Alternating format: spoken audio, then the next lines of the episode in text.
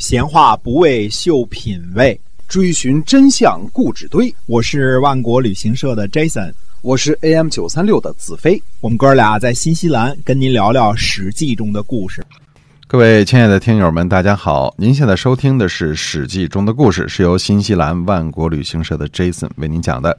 我们这个万国旅行社，简单的给大伙儿介绍一下，好不好？哎，就是我们是专门做华人的旅游团啊，长的、短的、南岛的、北岛的、新西兰境内的，这是我们的这个专项。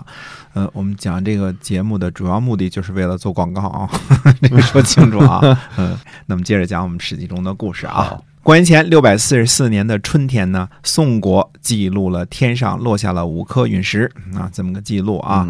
嗯，这个不是按照天象记录的，是按照不祥的这个天灾记录的。嗯，这年夏天呢，齐国再次讨伐厉国，但是没有攻克。齐国的军队呢，在救助许国之后呢，撤兵。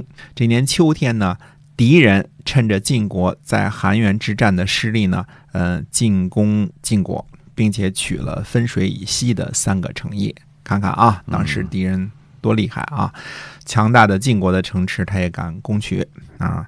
自从这个王叔代勾结戎狄啊，侵犯京师之后，这敌人呢，戎人就经常来这个往南边打一打，侵犯一下啊！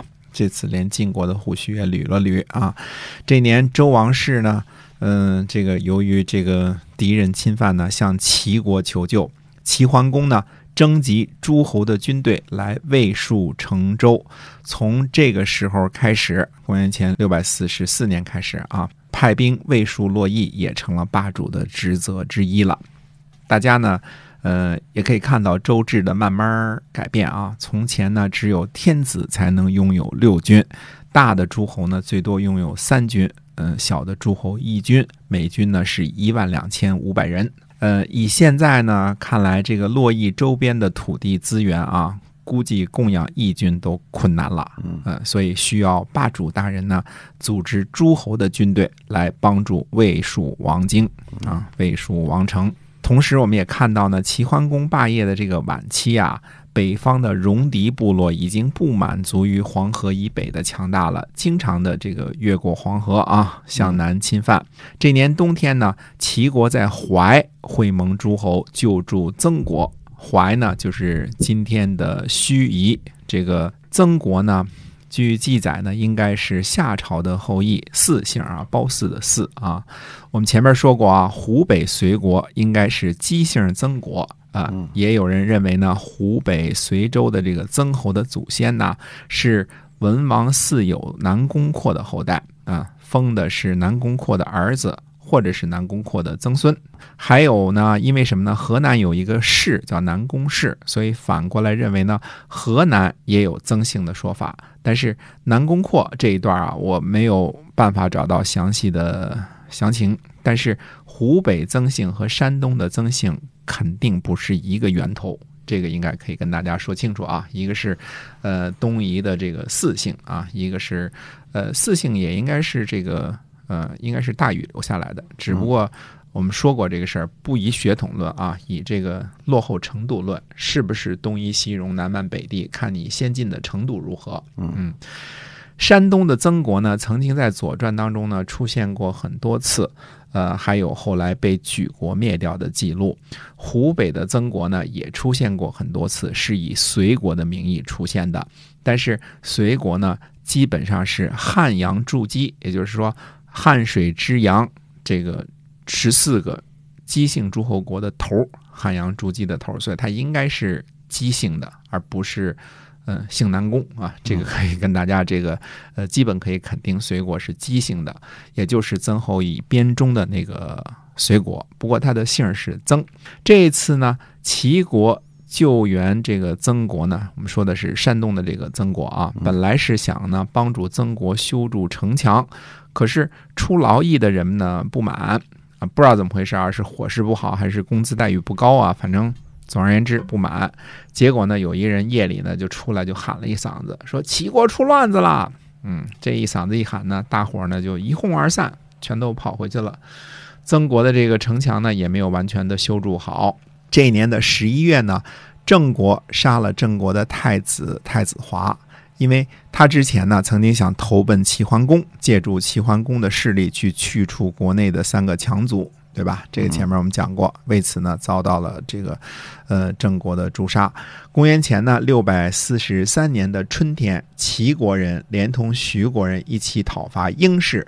英雄的英的这个英氏呢是衍姓诸侯国，位置呢在今天安徽金寨东南。英氏看来那个时候是楚国的同盟，并且在楼林之役中呢帮助过楚国攻打徐国。看来这个。霸主国家齐国呀，对于直接和楚成王开战兴趣不大，但是对于攻击一些个依附楚国的这些小国开战呢，保护自己的同盟国的利益，这个还是很尽力的。因为，呃，打些什么英式啊这些小国不太费力气，对吧？这个还是柿子捡软的捏啊。鲁僖公呢还在淮参加诸侯的盟会，鲁国呢就出兵灭了相国。相国在今天的河南项城。啊，项羽的项啊，而齐国人认为呢，鲁国自己做主灭相国啊，是鲁僖公暗中指使的，所以就扣留了鲁僖公。齐桓公霸主呢，公布的宣言是让诸侯们言归于好，而不是让大的诸侯去欺负小的诸侯，更别说把别人家给灭了啊。嗯，现在不比从前了，现在有组织了，你不知道有这个齐桓公。呃，联合国嘛，对吧？这个是有组织的时候了。鲁国这样做呢，是明显的违法乱纪，违法了国际公约。为此呢，这个齐桓公的这个女儿啊，生姜啊，去到汴，呃，今天的山东泗水东，就在那儿会见齐桓公啊。估计是这个老婆求情的结果啊。鲁僖公最后呢，终于从盟会之地呢，回到了鲁国。这事儿呢，鲁僖公可能冤。也可能不冤，灭掉相国是不是他主使的，不好说啊。我们现在也没法查查卢喜公同学的微信记录啊，否则就知道了。但是呢，我们说鲁国历史的记载呢是有所避讳的，记录的含含糊糊，只是说呢卢喜公回国了啊。这个记录显示呢，虽然放了卢喜公，但是鲁国私自灭掉相国这件事呢，尚未全部了结，还有后账呢。齐桓公这个霸主呢，也挺难当的。自个儿的女婿啊，这个友好的同盟鲁国的国君，也是一言不合就得扣下来啊，还要女儿来说情才能释放回国。呃，当头就得显着公平嘛啊。齐桓公对于自个儿的女婿也不例外啊。到了公元前六百四十三年的年尾呢，鲁僖公不用过分担心齐国进一步的为难了，因为天下的霸主齐桓公卒。升天了，没办法啊，这个人都有这一天啊。是齐桓公呢，史书上记载说好内啊，好内就是好色的意思啊，他有很多内宠。齐桓公呢有三位夫人，王姬，嗯，这是王氏的公主啊，第一个字儿是这个从王那儿来的啊，第二个是姓啊，这个姬姓啊，王姬。这个第二位呢是徐莹，啊，这是徐国的。公主对吧？徐国嬴姓的公主。哎，对，这个双人徐啊，嗯，为什么帮着徐国打仗那么来劲呢？嗯，也有关系啊。哎，第三位呢是蔡姬，这我们熟人啊，蔡国的公主对吧？嗯，尤其是蔡姬特别熟人啊。那么这三位夫人呢都没生儿子，其他宠幸的类似于夫人的有六人啊。这里原来的这个用词呢叫如啊。就是如夫人啊，呃，如就是比照的意思。嗯，后世我们现在还用如夫人这个词儿啊，源于此。所谓如夫人，就是后世的偏房。嗯，小老婆，小老婆，对，没错，哎，小老婆，哎，地位呢比妾高，呃，待遇呢比照夫人。嗯，钱钟书先生在这个围城当中借用书中人物这个戏称啊，这个。大意就是这个副教授好比如夫人，地位高于讲师啊，干的是教授的工作，拿的是如夫人的待遇啊。但是要想扶正，那简直比登天还难。哎，如夫人的意思其实应该就是不如夫人哈。哎，这样解释也挺好。哎，如夫人的意思其实不如夫人啊。对，史书上记载呢，说齐桓公呢有三位夫人，并没有说哪位是正室。嗯，看来。只是这三位夫人的待遇最高而已啊！易中天先生呢说过，中国呢不是一夫多妻制，而是一夫一妻多妾制。嗯啊对，不知道这个齐桓公大人是否因为自己做了天下的霸主，所以要做些调整啊？还是史书上没有记录清楚？总之呢，齐桓公呢，在历代君王中可能是唯一一个三位夫人没分大小的一个特例啊。嗯否则，绝大部分百分之九十九点九九的时候，易中天先生说的是对的。中国是一夫一妻多妾制。那么，六位如夫人中呢，年长的魏国公主生了公子无亏，年少的魏国公主呢，生了后来的齐惠公，郑国的公主生了后来的齐孝公，葛国嬴姓的公主呢，生了后来的齐昭公。姬姓的密国的公主呢，生了后来的齐懿公；宋国的华氏之女生了公子雍。啊，这个三位夫人，六位如夫人，可能就是后来民间所说的“三宫六院”的这个由来啊。确实是老婆不少啊，这个齐桓公啊，好内，所以历史上说的好内。齐桓公和管仲呢，立了齐孝公为太子，并且呢，托付谁呢？托付宋襄公帮助照顾。嗯可是六位公子啊，并没有一个是嫡子。从排序的这个次序来看呢，郑国公主生的齐孝公呢，虽然被立为太子，但是也不是庶庶子当中呢年纪最长的。由于这个继承顺位的这个混乱呢，导致其他五位呢都想争夺齐国的君位，这就看出为什么宗法制度很重要，要告诉你嫡子和庶子的区别，老大和老二的区别，对吧？